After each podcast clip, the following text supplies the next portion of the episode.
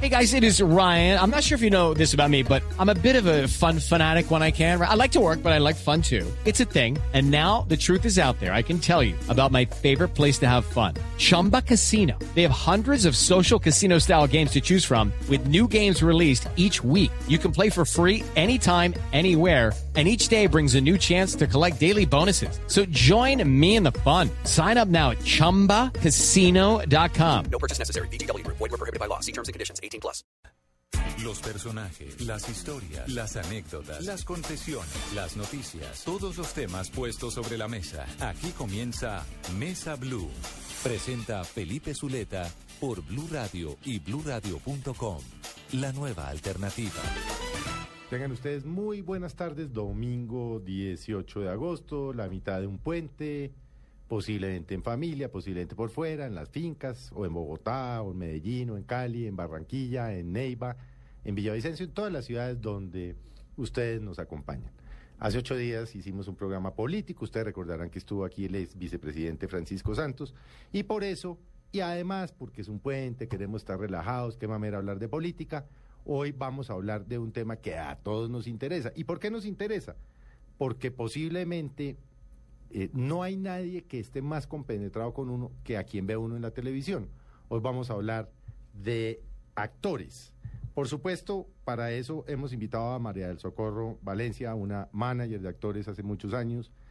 Vamos a preguntarle cómo llegó, porque María del Socorro pasó por los medios de comunicación, trasegó por medios colegas como Caracol y otros medios y se ha vuelto tal vez una de las más importantes managers de actores que tiene actualmente el país. Pero no podemos hablar de actores sin hablar con un actor, en este caso una actriz. Se trata de la Linda, que además yo debo confesar, nunca la había visto personalmente. Eh, y estoy, a pesar de todo y de cómo soy yo, absolutamente wow con eh, María José Martínez y vamos a tratar de pasar con ustedes un rato muy agradable. Bueno, María del Socorro, buenas tardes. Buenas tardes, Felipe. Muchas gracias por invitarme. No, pero ni más falta. Bueno, primero hablemos un poquito suyo. ¿Quién es María del Socorro, Valencia, y cómo llegó a esto que es dificilísimo? Porque es que vender actores, yo creo que vende uno más fácil otras cosas. Bueno, ese, mm, yo empecé, yo soy comunicadora social de la Universidad del Valle. Eh, empecé a trabajar, hice una especialización en mercadeo y empecé a, trabajar en mercadeo de marcas tradicionales de consumo, eh, como Bayer y como la CPC, que es, era Norfruco Maicena.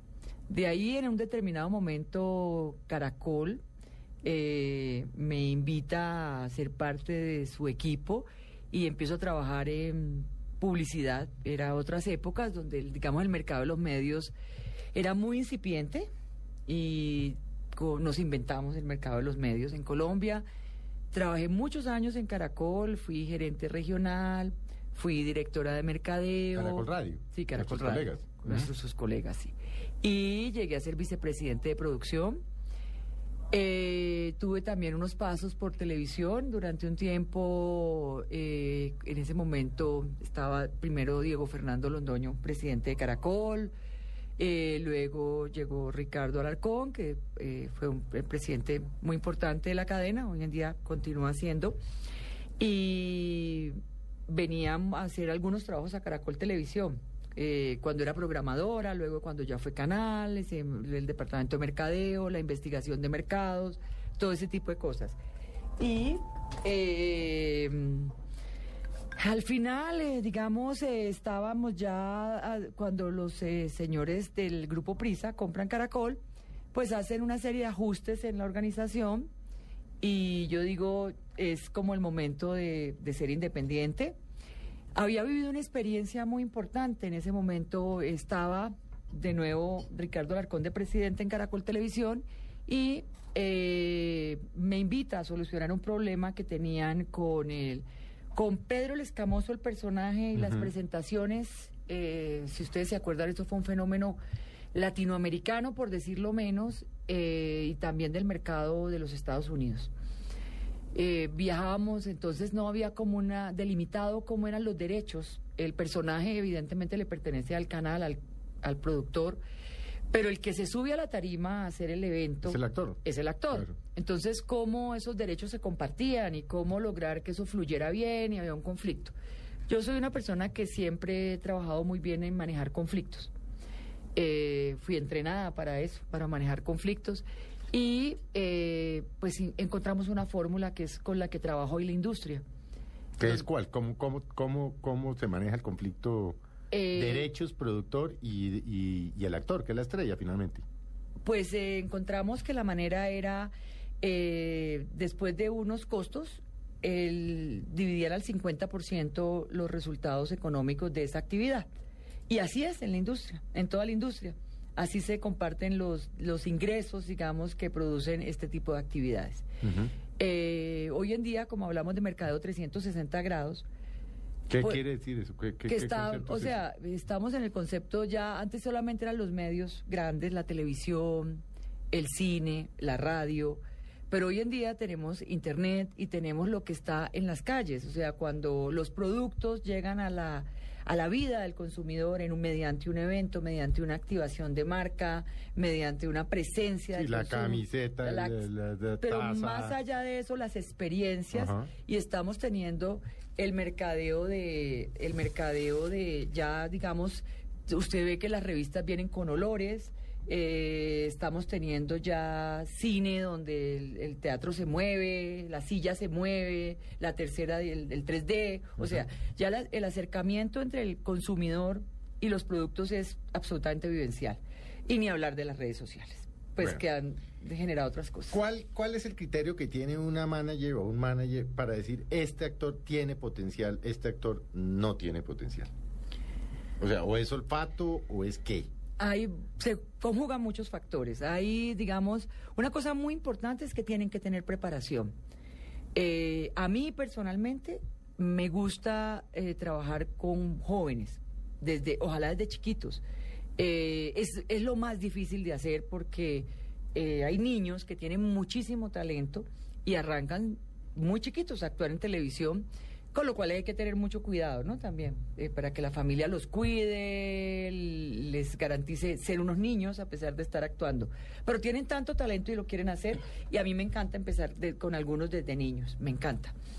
Y estos niños tienen que tener formación, o sea, porque Tienen que educarse como tienen cualquier que otro educarse profesional. como Sí. cualquier otra profesión tienen que educarse tienen que tener herramientas porque el actor finalmente trabaja con sus emociones o sea le presta su cuerpo su rostro a un personaje y tiene que encontrar dentro de él cómo comunicar, cómo ser ese personaje, cómo convencer al público de que es- ese es el talento y ese es el éxito de un actor. Cuando la gente lo convence que esas lágrimas que estamos viendo o esa risa o esa ira o cualquiera de esas emociones que está transmitiendo o esa simplemente esos silencios son de verdad. Y ahí cuando la gente se le olvida que él, es un actor y cree lo que el personaje está viviendo, el actor está teniendo éxito.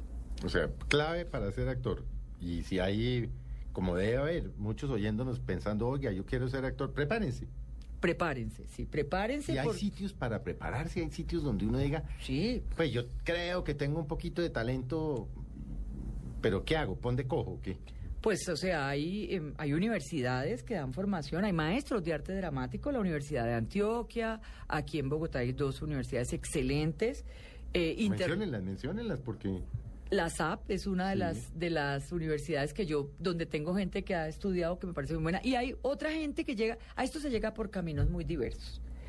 Eh, hubo un tiempo en que creíamos que la belleza o creía la industria que la belleza era lo más importante porque todos deberían ser bonitos.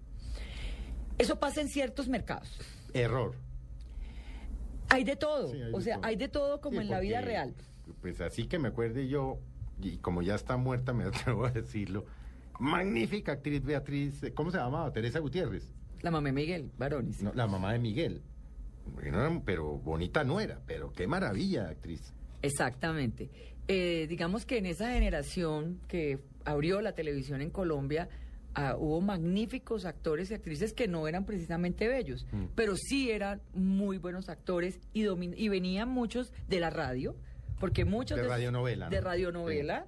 Y trabajaban lo más importante que era la voz. A mí me parece que un actor es, eh, un, no sé, casi que un 50% la voz. O sea, creo que el manejo de la voz es una herramienta tan poderosa de comunicación para los actores como para cualquier comunicador, pero para los actores es fundamental. Es muy importante el manejo de la voz. ¿Qué es eso que llaman? Ya vamos a hablar con, eh, con, eh, María. con María José, ¿no? Por supuesto, pero es un poco para hacerle el, el, el adelanto. ¿Qué es eso que llaman un actor integral? Ese es el que tiene que bailar, cantar, actuar, Sí, como en... y eso no es jodidísimo. Es muy tiempo, difícil. o En Hollywood, por el ejemplo- combo completo. Sí, eh, cuando uno va a- al mercado más importante, digamos, que hace las películas, que es Hollywood, eh, uno encuentra los meseros, eso, eso, eso parece un cliché, pero así es verdad, el que parquea el carro, allá hay mucha gente que se busca la vida de otras maneras mientras lucha por ser actor. Hay que tener en cuenta que en, en Hollywood, por ejemplo, para un personaje chiquito se presentan seis mil personas en una audición. Y, y encuentra uno que esta gente canta, baila, eh, pero baila danza moderna, baila tap, baila no sé qué, saben combate escénico, Mm. tienen, manejan moto, carro, montan a caballo, saben monta- voltarse en un parapente, manejan moto acuática, Sí, son- o sea, hablan tres idiomas o cuatro, eh, y además son gente eh, que se preocupa mucho por estar, por ir mucho al cine, obviamente, por estar informados, porque es muy divertido cuando le dicen a uno que tiene que ser una muy buena actriz de 16 años. Y es muy difícil, porque a pesar de que una persona tenga mucho talento natural, eh, pues los actores tienen que tener herramientas, y las herramientas vienen de las vivencias. Los viajes, el contacto con otras personas, las experiencias, es lo que hace que tengan aún más herramientas para contar historias. Bueno, hablemos con, con María José. María José la, la ve, bueno, ha hecho muchas novelas, pero uno la ve todos los días, ¿no, María José? Me, me, me veían. ¿Hace cuánto no estás? Yo no veo mucha tele. Hace dos años. En tu voz En estéreo. tu voz estéreo, sí. Sí. ¿Y ahora en qué andas? Ahora acabo de terminar em, una novela que se llama Secretos del Paraíso. Que está por, las, por lanzarse. Está por lanzarse. Yo pregunto porque como es que los oyentes no van a creer es que yo no veo televisión. A mí me regañan mucho aquí los, los jefes de Caracol Televisión que me dicen, usted está viendo, no sé, la selección y yo esa vaina que es, ¿no? Entonces Sí. yo no, no veo mucha televisión. ¿no? Bueno, María No José. importa, yo respondo todo lo que quieras. No, pues claro, porque yo me imagino que María José sí se la ve toda, ¿o no? ¿O No, no me queda tiempo. ¿Por qué? ¿Por grabar? Claro, Bueno, por trabajar. María José, cuando uno, ¿qué- ¿cómo decide uno que quiere ser actor? Pues mira, la verdad yo lo tenía claro, creo que desde que tengo uso de razón. ¿Pero ha- hubo, hay influencia de familia? Mm, ¿Alguien en la casa? Pues yo creo que sí. Nosotros, mm, en mi familia mm, había productores de televisión, de comerciales. Un director y un productor. Y ellos obviamente cogían a los primitos y nos metían de extras en los comerciales. Y ahí tan, una vez ve uno una cámara y se ve en tele, ah, listo. Ahí, ahí uno dice esto es lo mío. Sí. Entonces, pero no solo eso, sino que hacer comerciales es delicioso y entonces como es con niños lo consienten a uno y lo llevan a lugares eh, divinos y a parques y bueno, en fin, te, te meten como en el cuento y haces amiguitos. Entonces, de verdad era muy divertido. Y ahí fue cuando yo dije esto es lo mío. Hace poco me pasó, me pasó algo muy divertido, me encontré con Humberto Dorado, que ha sido amigo de mi papá. Gran actor, además. Gran actor. Maravilloso actor. que ha sido amigo de mi papá durante toda la vida. Y Humberto me confesó ahora, o sea, te estoy hablando hace tres semanas, que cuando mi papá le dijo a él, mi hija quiere ser actriz, lleno de pánico escénico, porque yo estudié mercado de publicidad, pero en algún momento le dije a mi papá, no, yo quiero ser actriz.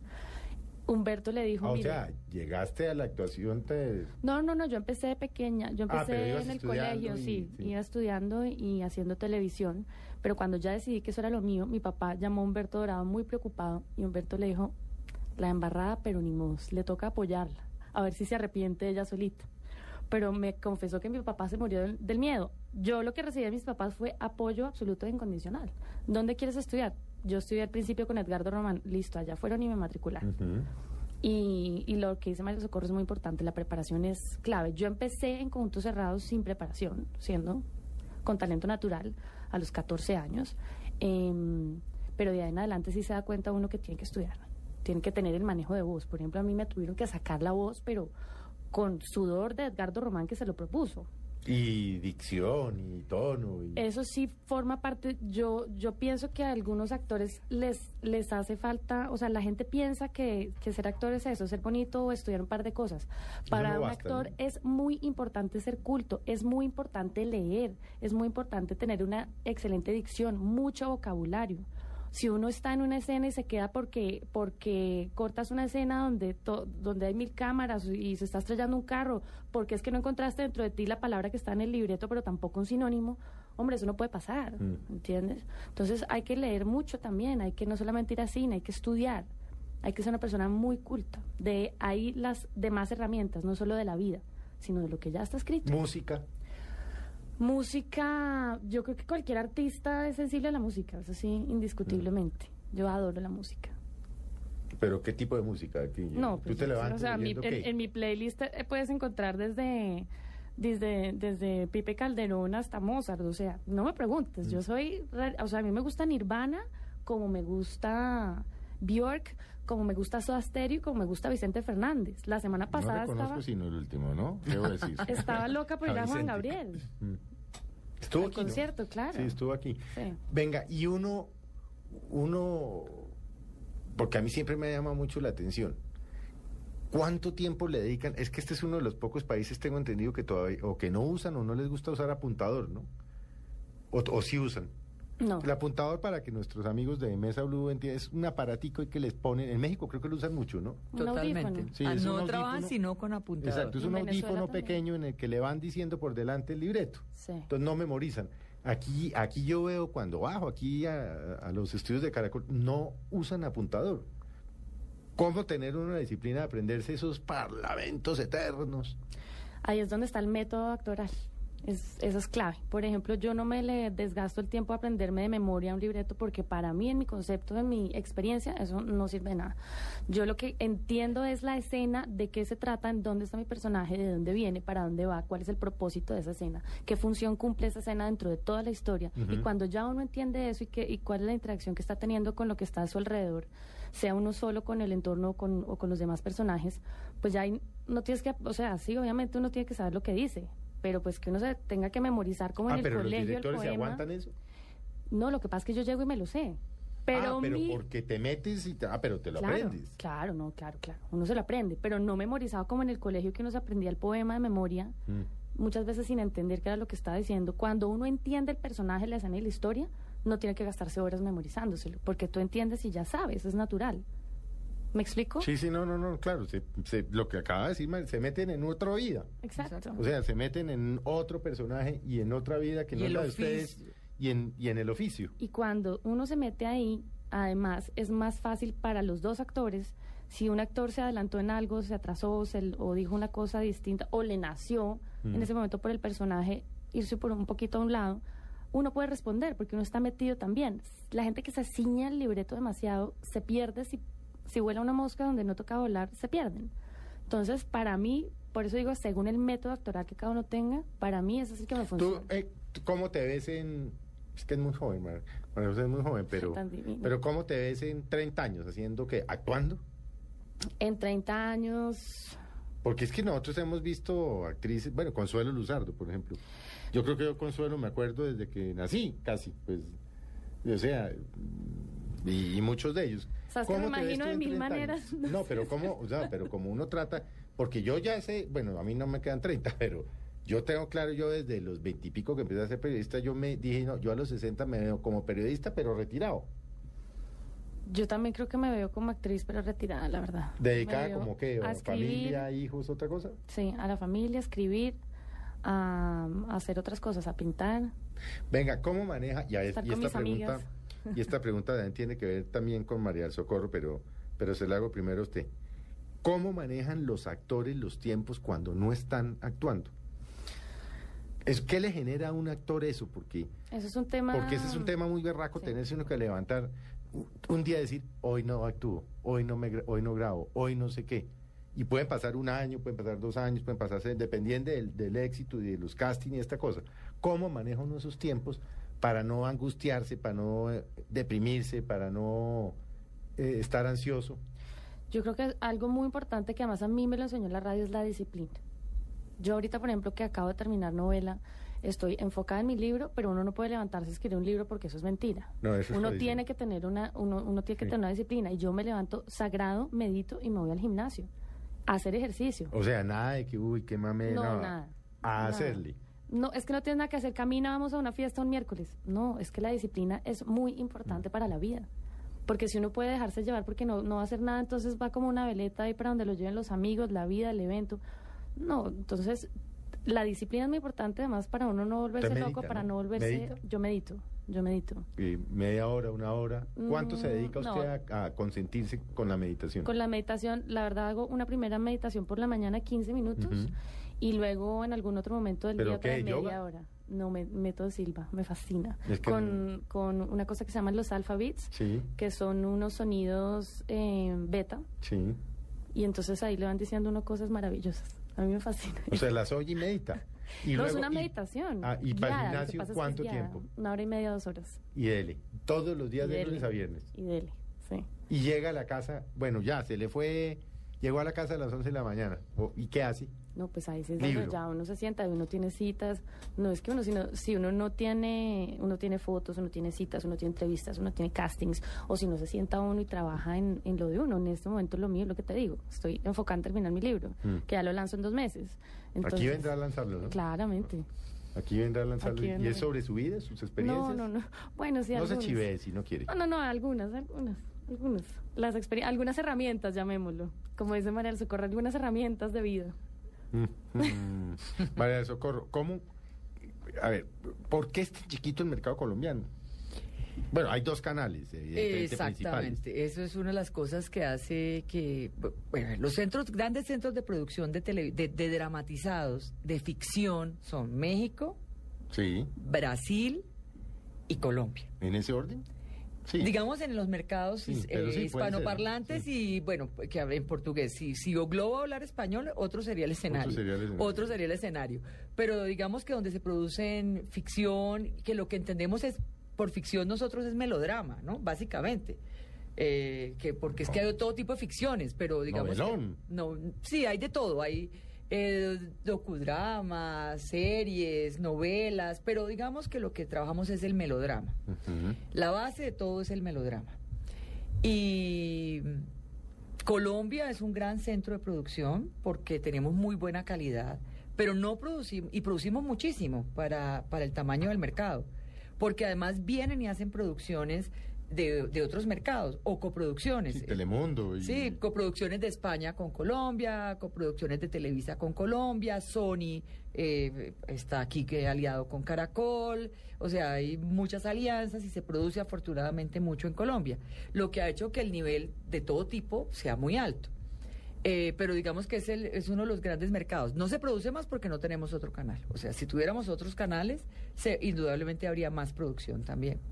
Y habría Pero- más campo de acción. Yo me acuerdo cuando el debate de los dos canales, que yo creo que ahí, eh, yo creo que ahí nos equivocamos todos, en el sentido de que decíamos que con dos canales se iba a acabar la producción nacional. ¿Usted se acuerda de eso? Sí, claro. Todos los actores salieron, todos protestaban, qué horror, nos van a dejar sin trabajo, porque veníamos de una época de novelones mexicanos y de novelones venezolanos.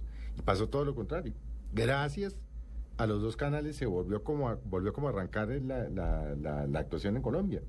Sí, lo que pasa es que ahora no hay barreras de, o sea, hay gran can- los actores van por estos universos de producción, entonces unos se van a México, otros se van a Miami, otros eh, trabajan en Nueva York, otros trabajan en Perú, otros trabajan en España, aunque obviamente con la crisis española ese No, tema eso sí no. se deterioró Claro que no se muchísimo. han venido los españoles para Hay mucho, es que eso es lo que pasa. ¿Eh? O ¿Se sea, hemos venido? recibido cantidades de actores eh, españoles, venezolanos ni hablar. La crisis de Venezuela, Venezuela que producía muchísimo, dejó de producir en los últimos años y ahora el año pasado está volviendo a producir y este.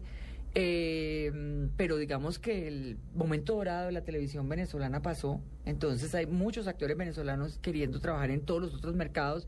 Digamos que no hay eh, barreras. Eh, vienen actores Bueno, y van de todas partes. ¿Cómo manejar un actor? Porque los actores son estrellas, son estrellitas. ¿Cómo son los periodistas famosos? O sea, no lo estoy eh, clasificando, pero, Pero son vedettes. Son, es decir, Mm, a ¿cómo ver, maneja, no- manejan el buen sentido? obviamente? No hay, ¿No? o sea, no todos son vedettes, no todos son estrellas, hay unos que logran manejar el éxito sin, sin creerse que son estrellas. Ajá. Hay unos que manejan muy bien ese principio de realidad. Pero, digamos, ¿cómo manejar un actor? Pues un representante básicamente es una persona que tiene que tener la experiencia para ser capaz de entender las necesidades de esa persona. Eso es lo primero. Ser capaz un poco de ponerse en los zapatos de él. Porque es un oficio que tiene mucha inestabilidad. No, pues toda. Es un oficio... Hoy está en la novela y pueden pasar dos años, entonces mm, Exactamente. Y su éxito, mm, como el de casi todos los seres humanos, pues no depende de ellos solos, porque es que un actor puede ser maravilloso actor, estar en un... Yo opino, es mi posición muy personal, que lo que no arranca de un libreto maravilloso no sale bien. es muy difícil que salga bien. Tiene, para mí es lo más importante. Tiene que usted, ser- por ejemplo, se lee los libretos. cuando van a hacer Cuando usted la llama. Caracol o RCN o Teleset o RTI, le dicen, necesitamos el perfil de una niña de 22 años para una novela, no sé qué, tata. usted dice, yo quiero ver los libretos. No tenemos esa capacidad. Deberían tenerla, ¿no? tenemos esa capacidad, salvo que sea una estrella, nos permiten leer algunos libretos. Pero básicamente lo que tenemos es una descripción del personaje Mm. y unas escenas.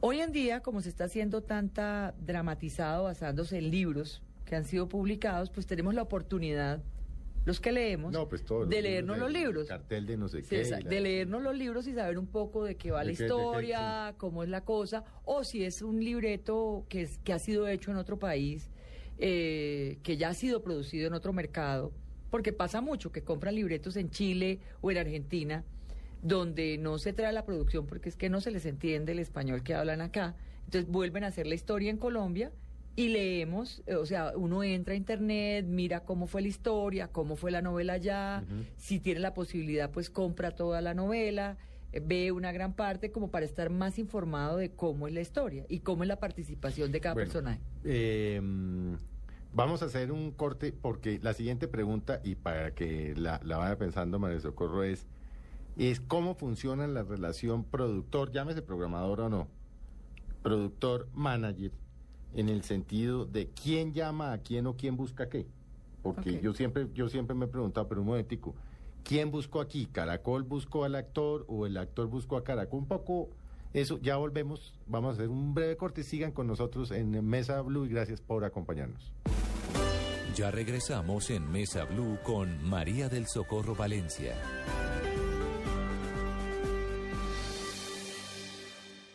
Ay, dejemos esta. Clemencia. Sevino Junior sobre la derecha tiraron el servicio.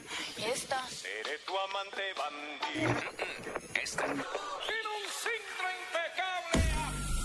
Para los fanáticos del fútbol, este domingo, Junior Pasto, Medellín Alianza, Cali Cúcuta. Para todos los fanáticos del fútbol, en las estaciones Blue Radio, la nueva alternativa. Tienes razón. Dejemos Blue Radio. No hay, no hay- no hay- no hay nada mejor que el fútbol. Voces y sonidos de Colombia y el mundo en Blue Radio y bluradio.com. Porque la verdad es de todos. Son las 2 de la tarde en punto. Un trágico accidente acaba de ocurrir en carreteras del departamento de Boyacá. Hay varias personas muertas y decenas de heridos. Allí en el lugar se encuentra Gonzalo Jiménez. Infortunadamente se presenta un trágico accidente en las vías del departamento de Boyacá, entre los municipios de Santa Rosa, de Viterbo y Floresta, donde un bus de servicio intermunicipal que llevaba 24 pasajeros pues se salió a un abismo de por lo menos 150 metros. En este momento lo que se tiene por parte de las autoridades son 5 muertos y 19 heridos que han sido trasladados a los diferentes centros médicos de Vitama y de Santa Rosa de Viterbo. Las autoridades investigan las causas de este trágico accidente. En este momento grupos de la policía y diferentes grupos de socorro bajan hacia el vehículo para analizar si hay más personas. Se dice que entre los heridos por lo menos habían cinco niños que iban con graves heridas. Información lamentablemente desde la vía y comunica Santa Rosa y con Floresta, Gonzalo Jiménez, Blue. Gonzalo, pues quedamos pendientes del desarrollo de esta noticia. El saldo de cinco personas muertas, 19 más heridas en carreteras de Boyacá. Y vamos a cambiar de tema porque la Policía Metropolitana de Cúcuta encontró por lo menos 10 explosivos que se presume iban a ser utilizados durante las manifestaciones previstas para mañana en el marco del paro agrario. Vamos a norte de Santander, allí se encuentra Zulayu Cross. La Policía Metropolitana de Cúcuta, mediante una orden de allanamiento en una vivienda ubicada en el barrio Chapinero al occidente de la ciudad, capturó a dos hombres identificados como Fernando Ortiz Zambrano y Armando Moreno Soler, quienes al interior de la casa guardaban 10 explosivos de alto poder compuestos por pentonita, dos granadas y municiones para calibre 9 milímetros. Las autoridades presumen que los explosivos iban a ser utilizados para actos terroristas en el paro que se tiene programado mañana.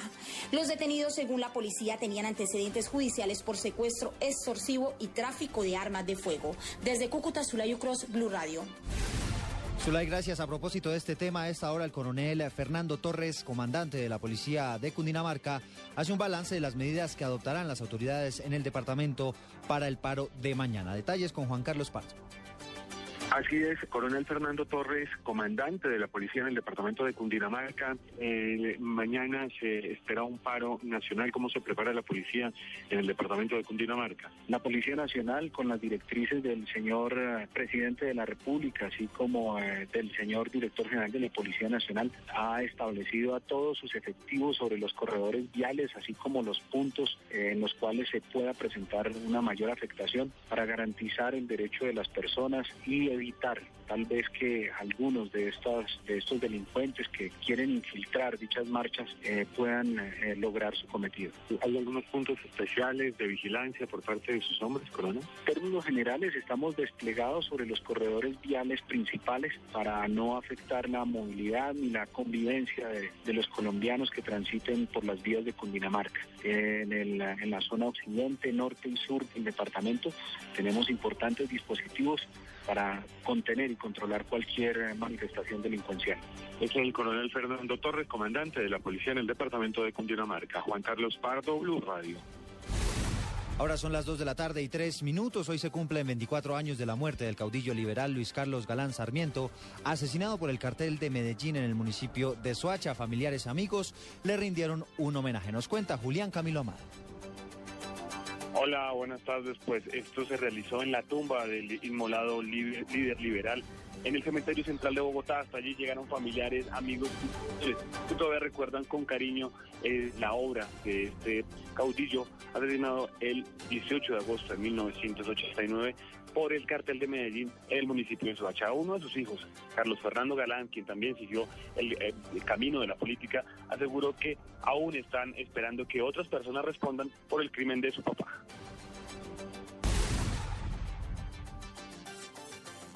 Dos de la tarde y cuatro minutos. Hablamos de información internacional porque hoy se vivió una nueva jornada de violencia y muerte en Egipto por cuenta de la crisis política que se está viviendo en ese país. Los detalles de esta noticia internacional los tiene hasta ahora Natalia Gardiazabal.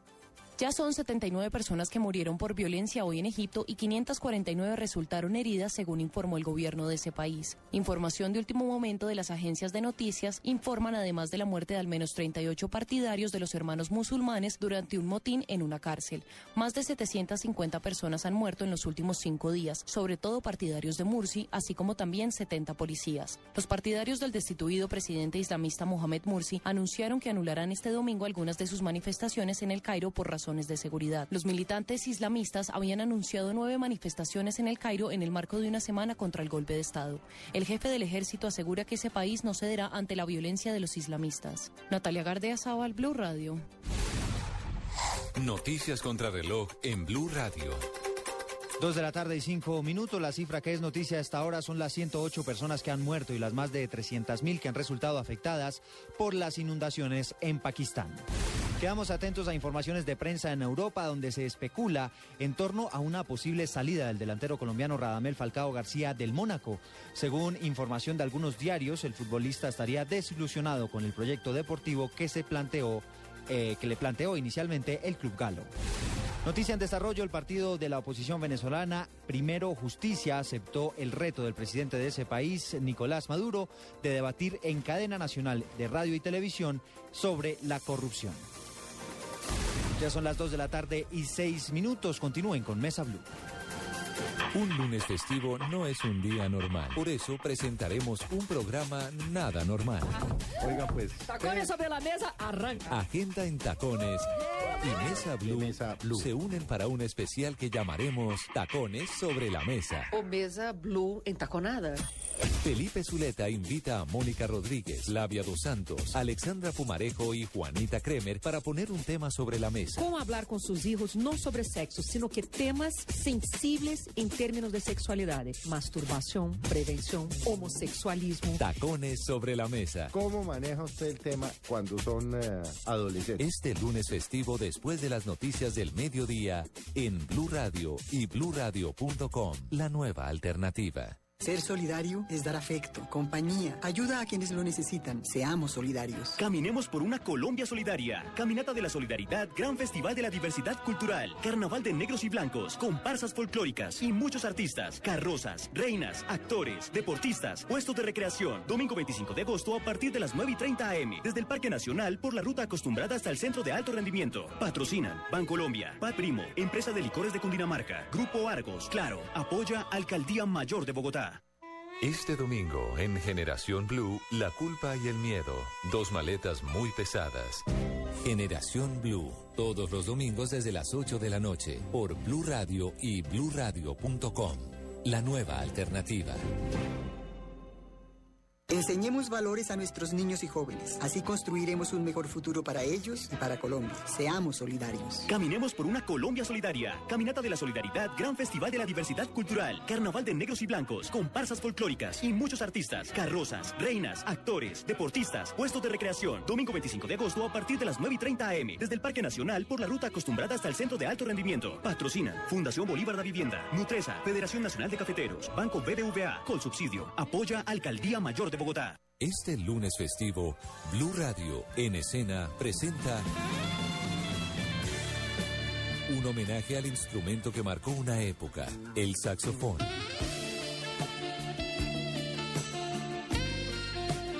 Las canciones más famosas de todos los tiempos que tuvieron como actor de reparto al saxo. Un especial en dos partes este lunes festivo a las 11 de la mañana y a las 2.30 de la tarde. En escena por Blue Radio y bluradio.com. La nueva alternativa.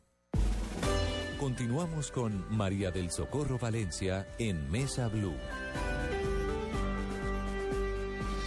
Muchas gracias por continuar con nosotros en eh, Mesa Blue. Hoy hemos estado hablando con María del Socorro Valencia, manager de actores, y también nos acompaña María José Martínez, quien ha contado su experiencia y la necesidad y la importancia de prepararse. Pero habíamos quedado, María del Socorro, en una pregunta que yo siempre me he hecho y que posiblemente se hacen muchos de los oyentes, y es, ¿quién escoge el actor? ¿el manager va al, al canal o a la productora o la productora va al manager? ¿Cómo, cómo funciona esa interrelación productoros, productores y managers? No, el 80% de las veces el manager va a las productoras y ofrece su portafolio, la gente que tiene, y dependiendo de los perfiles de los personajes que haya en cada producción, pues dice yo te ofrezco a tal porque considero que es adecuado, porque tiene el perfil, eh, la experiencia, etcétera. Hay un 20% de las veces con la gente que ya se va volviendo estrellas, digamos, que tienen mucha demanda,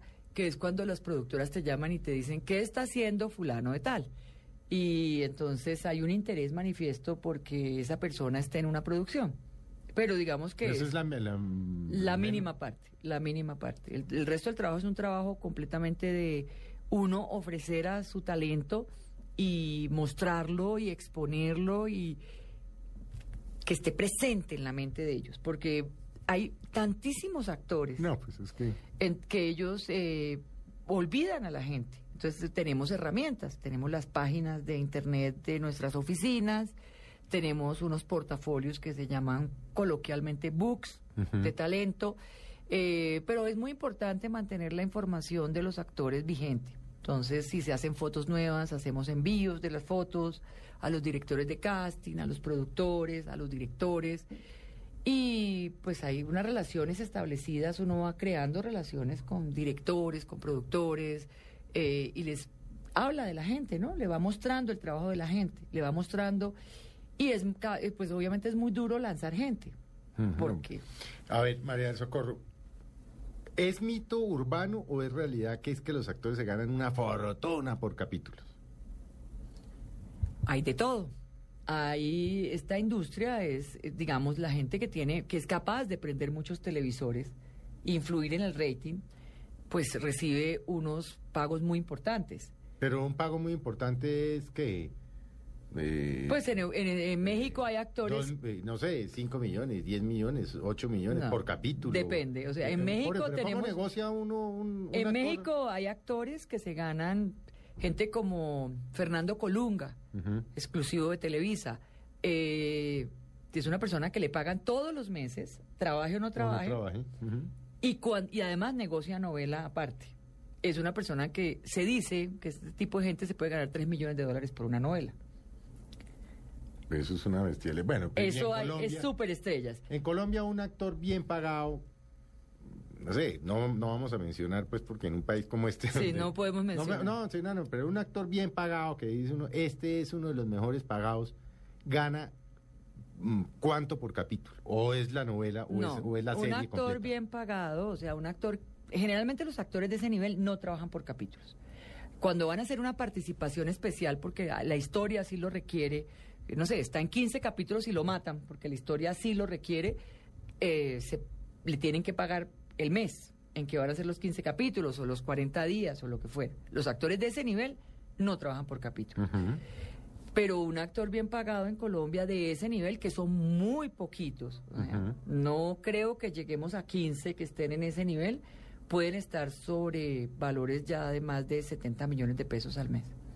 Pero no llegamos a 15 actores de esos. No, no, pues obviamente. Son no. muy poquitos. Y un actor joven, eh, exitoso, bueno, María José, Javier Jatim, no sé, pues todos los que hay. ¿Es un actor de qué? ¿Tres millones? ¿Cuatro millones? A ver, ¿quiere contar? ¿O, o- o le cae la Dian? María José le viene, eh, el lunes, le llega, el martes le llega la Dian. ¿no? No, pues es que eso depende además si es, si es, Es- protagónico, antagónico, reparto, a ver, expliquemos qué es protagónico, qué es antagónico y qué reparto. Protagoni- los protagonistas, pues normalmente todas las historias que se cuentan en la televisión y en general son historias de amor. Entonces los protagonistas son los de la historia de amor, es decir, el hombre y la mujer que están enamorados, pero hay un conflicto que los separa, porque básicamente hay parte... Eso siempre funciona así. Siempre, eso es, es la base de, de cualquier historia que se vaya a contar. Entonces, esos son los protagonistas, los que al final tienen que estar juntos y son los buenos. Luego están los antagonistas, que son los que se interponen en ese amor, que hacen que, que normalmente es el- la novia del, del, del protagonista que odia a la protagonista y entonces la protagonista es la pobre y la otra es la rica. Bueno, la historia no la sabemos todo, pero entonces digamos que los mejores pagos normalmente son los protagonistas. Luego están los antagonistas, que son los que se interponen en, en ese amor. Y luego están los, que entran y repartos. salen, los que van entrando y Y saliendo. los repartos son Ok. la, la Eso mejor va amiga. permanentemente, o sea, los, No, antagon- los claro. protagonistas y los antagonistas siempre van, están ahí. Y hay una primera línea del reparto que siempre está ahí, o sea, son pagados por mes, normalmente, son la gente que tiene un contrato permanente, porque su participación en la historia es más alta de, de estar en el 60 o 70% de los capítulos, entonces lo contratan por mes. Hay otros actores que ya van es- eh, incidentalmente, la tía que llegó de visita y hizo, pero que es muy importante. Pero afecta la visita. historia, Y sí. afecta la historia, pero está a seis capítulos. Entonces, digamos, esa persona le pagan por capítulo. Pero depende de su trayectoria. No les voy a poder sacar una cifra, ¿no? Eh, no, porque es que es, es depende, o sea, digamos que una, pero un actor sí te, te puedo decir, por ejemplo, un muchacho nuevo que ya esté, se haya graduado de la universidad o haya tenido muchos cursos de formación y es muy talentoso, puede arrancar ganándose por un capítulo 700, 800 mil pesos. Eso no es nada. No, pues... Es decir, es un jurgo comparado con un país donde el salario mínimo son menos de 700 mil.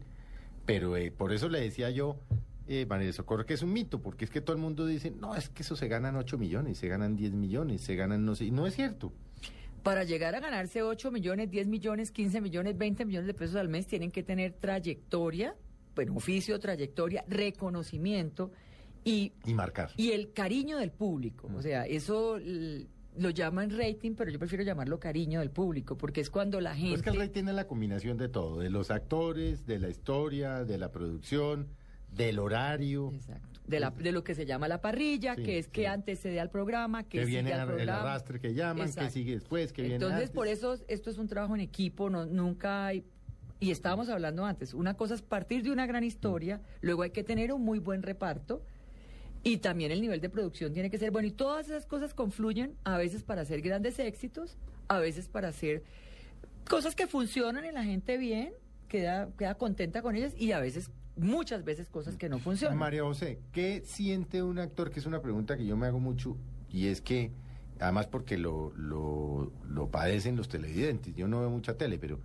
Y es que arranca la novela, ¿no? 8 de la noche, y arranca divinamente, divinamente, y de repente, eh, por el enfrentado, lo que sea, entonces ya no marca también, entonces ya la suben a las 9, luego la suben a las 10, y al final la sacan, sin final, que además eh, ah, yo siempre he pensado que eso es un irrespeto con los televidentes, así funciona el tema. Entonces, como digo yo, mi tía bigotuda que arrancó a ver una a las 8 de la noche, en un momento a los dos meses, se lo pasaron a las 11 y ya no volvió a ver la novelita que le gustaba, por X o Y razón. ¿Qué siente un actor cuando le van sacando la telenovela? O como le pasó a RCN hace unos meses, tal vez con un hijo de Edgardo Román, con este muchacho Román. Con Julián, con Valentino el argentino. Con Valentino el argentino, que eh, creo que estuvo dos capítulos o tres y murió. Y nunca supimos qué pasó. No. ¿Qué siente un actor cuando eso pasa? Da una frustración horrible porque, bueno, en ese caso de, de, de Valentino el argentino, me imagino yo, a mí me, me pasó lo de que fueron corriendo la novela. sí, la sí, que fueron arranca a las corriendo, 8, sí. 9, 10, 11 y, y muere. termina a las 3 de la mañana. No, no, ni siquiera. pues, uno, se, uno se siente pues frustrado porque obviamente... mucho o sea, trabajo. Claro, además es un trabajo arduo, o sea...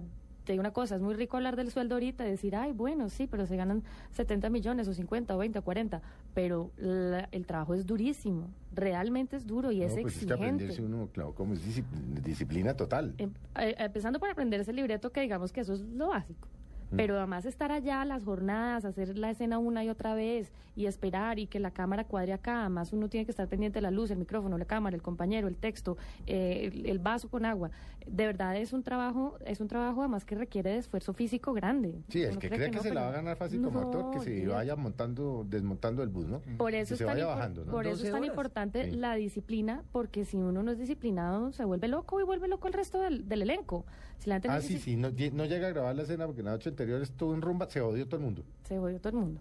Entonces, realmente después de tanto trabajo, de tantas horas, de, de todo lo que hay detrás de eso, además el, además el esfuerzo emocional, porque que no se nos olvide que eso es un trabajo emocional gigantesco, porque esa es la herramienta básica del actor, que, le, que, que el programa de uno no le vaya bien y lo vayan moviendo y lo vayan moviendo, eso es, eso es, eso es frustrante. Ahora, ya que se lo saquen del aire después de tres capítulos, sí que tiene que, yo creo que ya llega, ya, ya, ya es tan, tan frustrante que uno se reír, de verdad. O sea, ya le parece uno No, ya tiene que ser, o sea, ya que hace uno, porque si no se sienta a llorar un mes. Es que de verdad el esfuerzo es gigantesco, sobre todo ese Valentino el ¿Y argentino cómo, que fue canali- cómo canaliza en- usted específicamente, por ejemplo, cómo canaliza esa frustración? Em, pues la verdad es que yo yo pienso que eso le puede pasar, mejor dicho, uno Eso no se puede echar la culpa, exacto. Uno uno no, No, no, le puede no echar hay, la culpa. eso les ha pasado, son muy pocas las novelas que arrancan en un horario y acaban en ese horario. Es decir, no tengo memoria, María Socorro, así como... O sea- Eh, eh, pero me, me tiene que ayudarlo, porque es que yo no veo tele, pero, pero son muy pocas que uno dice arrancó a las nueve y siguió a las nueve.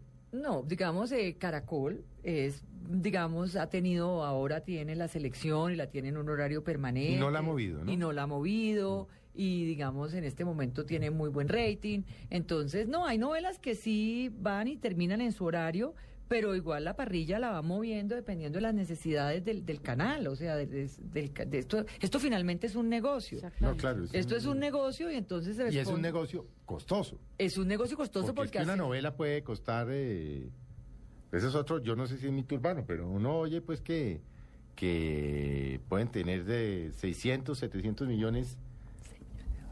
Imagínense, no es que me está diciendo aquí por detrás, una, 6 millones de dólares, 12 mil millones de pesos. Puede valer una novela. Puede valer una, una, una novela. Imagínese eh, que arrancó, ya invirtió 12 mil millones de pesos y no funcionó.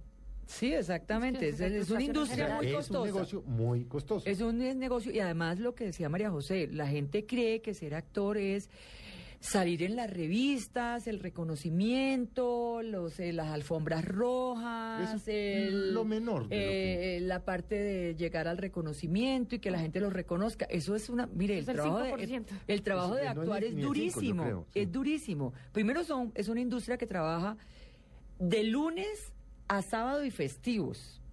Solamente descansan el domingo. Y Traba- trabaja 24 horas. Exacto, y, tra- y son jornadas de 12 horas Mm. de grabación, mínimo, o sea. Y es- unos llamados absurdos, Pueden 5 de la mañana, exacto. 4 de la mañana, y si van a, 11 de la noche. Y si van a hacer, por ejemplo, exteriores eh, cerca a Bogotá, porque pues digamos que cuando necesitan hacer clima caliente, toda la zona del Tolima es muy privilegiada para eso, pues entonces hay que coger un carro y irse tres horas de viaje y llegar a que lo maquillen y después a, a 40 grados de temperatura, eh, de pronto con muchos zancudos, en unas condiciones de muchísimo calor, a grabar porque es eso, digamos, cuando estamos en clima caliente pasan esas cosas. Dice, ay, sí, pero van a la costa. Sí, obviamente, a veces hay novelas que van a la costa No, y tenemos esos pues, paisajes divinos, pero para estar, para que esos paisajes divinos se vean divinos hay que iluminar y eso toma horas y los actores tienen que tener una cosa que claro, es mucha es que uno paciencia. como televidente y cuando no ha estado cerca de la televisión, que digamos es el, pues el caso de, de María Socorro, el de María José y el mío, es decir, un minuto al aire son horas de trabajo. Un minuto o no. Un minuto son horas. Yo lo digo porque mi experiencia como periodista, por ejemplo, cuando hago crónicas para, para Noticias Caracol, hay crónicas que salen al aire tres minutos y pueden tener detrás 18, 19 horas de entrevistas y grabación. Sí, claro. Y otro tanto, otras 10 o 12 de edición. Y uno ve la nota al aire y son tres minuticos. Eso es una crónica. ¿Cómo es una novela? No, una novela que es además un equipo enorme, eh, la parte técnica, es un equipo, un equipo muy grande. la- los dramatizados son. Y todo tiene que conjugar para que eso sea perfecto. Entonces, eh, cuando trabajan dentro de un carro y parece que el carro se estuviera moviendo, pero realmente hay un croma. Eso todo. subidos Cuando se está moviendo el carro, entonces manejar y Manejar, estar pero hay una, pendiente. van es como encima como una grúa, como de otra vaina. No, así. hay otras que son realmente manejando con el camarógrafo al lado, la cámara puesta, el micrófono acá, y entonces, eh, o sea, de verdad es complicado. Hay que tener concentración. Bueno, María del Socorro, ¿qué, ¿cuál es el futuro de la- de la- del actor colombiano hacia afuera? Digamos, eh, pues el actor colombiano está reconocido como un muy buen actor, que tiene buenas herramientas eh, y tenemos exponentes maravillosos del tema. Tienen que tener preparación más grande, digamos, tienen que tener todo ese entrenamiento del que hablábamos, de cantar, bailar, eh, todas esas cosas. Y tienen que dominar, si quieren trabajar, el mercado más importante de la televisión de que se exporta es el mercado latino en Estados Unidos que está compuesto en un alto porcentaje por mexicanos. Entonces eh, hay un mito que dicen es que nos ponen a hablar en mexicano Eh, y los productores lo llaman a hablar neutro. Y digamos que las dos cosas se parecen mucho, pero los actores que quieran internacionalizarse tienen que ser capaces de trabajar en esa otra industria. Y esa otra industria lo que exige es que la gente hable neutro. Es básicamente Pero que eso favorece mucho el, el acento colombiano, ¿no? Sí, pero tienen que hablar neutro, es básicamente que se les entienda muy bien eh, y, y ser capaces de trabajar en la industria de México que o la industria del mercado latino en Estados Unidos. ¿Por qué tan esquivo Estados Unidos? Porque yo no tengo, bueno, la, la Toti y, bueno, y Leguízamo, que nació en Nueva York, John Leguízamo, ¿por qué tan esquivo? porque es un mercado donde, como le contaba en alguna parte, para entrar a ese mercado hay gente del mundo entero súper preparada que quiere entrar, Compitiendo, para entrar a ese mercado. Entonces, eh, no es fácil entrar a ese mercado y la participación de los latinos en las producciones de ese mercado va in- incrementándose. Ahora, por ejemplo, hay una serie porque- nueva. porque a mayor, a mayor eh, población latina en Estados Unidos le van a tener que meter más latinos. Exactamente, y por eso ahora hay pues todos varios canales, está Univisión, está Telemundo, hay otro, eh, no me acuerdo ahora, está Mundo Fox, y todo eso consume este tipo de productos, pero requiere de gente muy profesional y gente que quiera trabajar bajo ese esquema, que es muy distinto bastante distinto al nuestro, digamos. Aquí, aquí nos permitimos más realismo mágico. Mm. Allá hacen otro tipo de producciones que de pronto a los actores nuestros no los complace tanto, ¿no? Mira, si yo tengo un ejemplo de eso, una anécdota, yo trabajé en Venezuela, hice una novela en Venezuela y era de mala. Y cuando me reuní con el director me dice, mira, es que los colombianos tienen, tienden a ponerle eh, eh, capas a los personajes y a justificarlo y no son completamente malos. No, yo te voy a pedir que no pienses. Este personaje es sencillamente malo y al público no le puede quedar duda que este personaje es malo. Entonces, por favor, no, como diciendo, no actúes tanto. Hazlo lo más simple que puedas la maldad de este personaje. Y así fue. O sea, así sea mala. Sea mala. Sin matices. Me- y por esa maldad me nominaron a un premio. ¿Y qué pasaba cuando Sí. salía a la calle y la vaciaban? Claro. Porque es que esa es la otra, ¿no? Que aquí se confunden entre el actor. Yo no, ¿A quién fue que lo insultaban en todas partes? Yo, yo no me acuerdo, A pero. Julián, ahorita, por ejemplo. A Julián Román. A Julián Román, ¿no? Ahora que hizo tres caínes. Lo insultaban en la calle, o sea, lo vaciaban. lo- Pero más que eso, sí, ya más pesado. La gente se confunde. La gente se confunde. Gente a usted no le pasa una cosa, a, a mí me pasa y tengo mucho menos exposición, pero a mí a veces me pasa que entro a sitios y la gente me saluda como si me conociera. No, ¿cómo estás? ¿Cómo te va, viejito? ¿Cómo estar en tu casa? Y yo digo, pero esta señora, ¿quién es? Que la gente, claro, porque es que uno finalmente, bueno, yo no, pero ustedes se meten finalmente entre el cuarto. Sí. Exacto. O sea, uno se acuesta y está, alguien está en el cuarto de uno, uno- un extraño está en el cuarto de uno. No le pasa seguido que la gente dice, pero yo la conozco, pero yo la conozco, ¿hasta dónde la conocí? Sí, sí, sí. Pero bueno, pues es parte del trabajo. ¿Y usted cómo maneja eso? Porque es- No, pues si, si, si ya me dicen, oye, tú eres la de tal, eso ya es la identificar. eso ya le... Si, si me dices, yo te conozco, digo, no sé. Y ya, pues no se va a poner así, sí, mira, yo soy actriz, me, de pronto me has visto en producciones como No, Pecados no echa- Capitales. Sí, no, no venía preparada, pero aquí está mi hoja de vida. No, pues eh, tratar de vivir lo más normal posible creo que es la felicidad del actor, ¿no? Porque todo el tiempo con ese reconocimiento también no, no es tan ¿Eso agobia? divertido. Claro, agobia. Sobre todo no poder tener eh, privacidad en la vida íntima de uno. Pues si estás en un restaurante o saliste en, en, en sudadera a hacer mercado y no dormiste bien, pues de pronto no tienes el genio de, de, este- de estar con que todo el mundo. sí. Sí, claro, mira, yo soy. O sea, realmente es, yo creo que no es tan divertido lo de, obviamente tiene muchas ventajas, pero, pero no es lo más divertido. Lo más divertido es estar en el set actuando. Eso es lo mejor de esta, de esta profesión, Y lo de atrás, sí, eso hay cosas más divertidas y otras menos divertidas. tal cual. ¿Y usted, por ejemplo, va a hacer mercado elegantísimo? ¿O se Yo- chanta su sudador? No, yo la sudadera no prohibido, prohibido. O sea, usted la sudadera para el gimnasio, punto. y eso. Bueno, lo, lo que usa. Pues, no, yo procuro. Mm. además por respeto a mi profesión, procuro estar siempre arreglada. No, si hoy está divina, ¿no? Pues eso hay que verla, Dios mío. Pero no, de verdad, yo procuro estar siempre, porque que no hay nada más harto que encontrarse uno con una persona que no adivina súper arreglado en televisión y encontrarse y le decir, ah, esa es. No. Eso me parece que es una falta de respeto co- con, el público de uno. Pero entonces usted se da al mercado elegantísimo. Pues no elegantísima, pero, Pero pues. blue jeansito y tal, como toca, peinada, maquilladita. sí, normal, sí. Y no se, no se, no se da el lujo, el, el- o el derecho de decir, ay, qué mamera, me voy para Carulla sin, la- sin maquillaje, no. No, pues tampoco, además, porque, mm, o sea, a- aguanto sin maquillaje tampoco. Pero O sea, no. pero, lo- pero preferible algo. Pero por lo menos peinada. Es que, o sea, de verdad la gente que sencillamente parece como recién salida de las cobijas. ¿Cómo Eso maneja no. uno, eh, María José, su vida íntima, por ejemplo, un restaurante? Usted va con su novio. ¿Cómo maneja uno esa vaina? Yo por eso voy a los mismos restaurantes de siempre donde sé que estoy protegida y cuidada. Pero es que uno ya hoy en día con el berriando en la- de al lado Mm. con la foto, Nunca me ha pasado. Gracias. Y además soy, porque en eso sí que soy reservada. Mejor dicho, eso sí, demasiado reservada con mi vida, mi vida personal. Si tú ves, no hay, no hay ningún escándalo, no hay chismes, o sea, no, y la vida privada es la vida privada. sí. sí, Pero hay gente que le pría publicar su vida privada, que su sueño es coronar telenovelas con el nuevo novio. Hay gente Eso que no sale bien. eso no sale bien, exacto. No, eso, eso siempre, usted siempre ha sido muy reservada, ¿no? Sí. Porque yo le dije aquí a la productora, ¿qué sabemos? Me imprimió una paginita.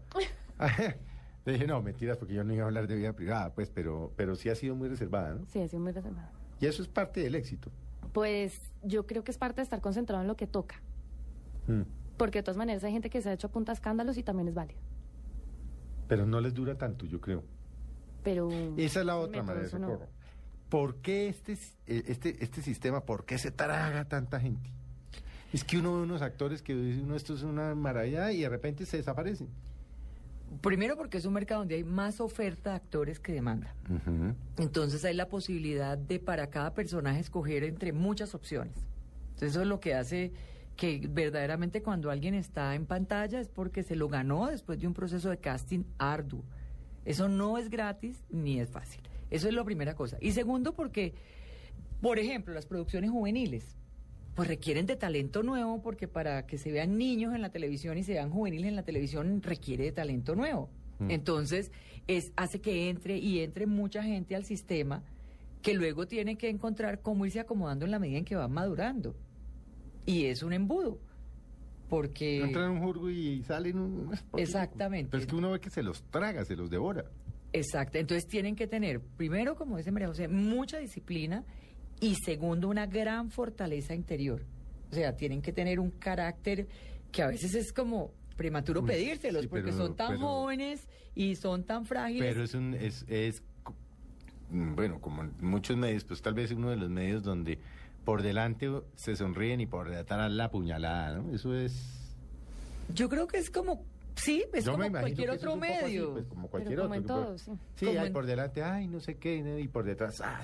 No, y hay una cosa con la que tienen que vivir. A veces un actor hace un gran éxito o está en una novela que tiene muchísimo éxito y entonces es el reconocimiento. En Bogotá pasa menos porque aquí la gente está más acostumbrada a ver a los actores, porque casi todos viven en Bogotá, entonces la gente se sorprende menos, igual se toma fotos, pero, es- pero sales de Bogotá y la gente se enloquece muchas veces con los actores.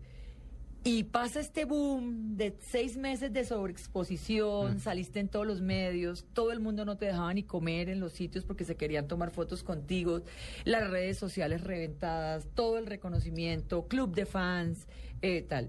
Y se acaba la novela al aire. Y digamos eso es decrece totalmente. Y para una persona Ah, no, sí. Eh, Sí, frágil, ha muerto, viva el rey, sí. entonces, eh, se con- pueden confundir muy duro, se pueden confundir muy duro. Entonces, por eso esto no es un trabajo que ellos deban hacer percibido como que es de velocidad y ya llegué. No, no, no, no, no. Esto es de resistencia, persistencia y estar y constancia. y que realmente le guste el trabajo de la actuación, porque si uno está aquí para ser famoso y hacer plata, esos golpes le dan durísimo. Claro, el ego. Si no le gusta eh, su trabajo realmente, si no está ahí por, por esa pasión a, a la actuación, esos golpes además van a pasar muchas veces. Claro. Bueno, pues se acabó, ¿no? Se acabó, Sí, sí. se acabó. Y como, como se dan cuenta ustedes, eh, quienes son acompañados, es muy interesante, porque es que eso no es decir quiero ser actor, no, es una vida difícil de educación, de disciplina, de estudio, de ego, de ver uno cómo maneja el ego, por lo que nos están contando eh, nuestras invitadas de hoy.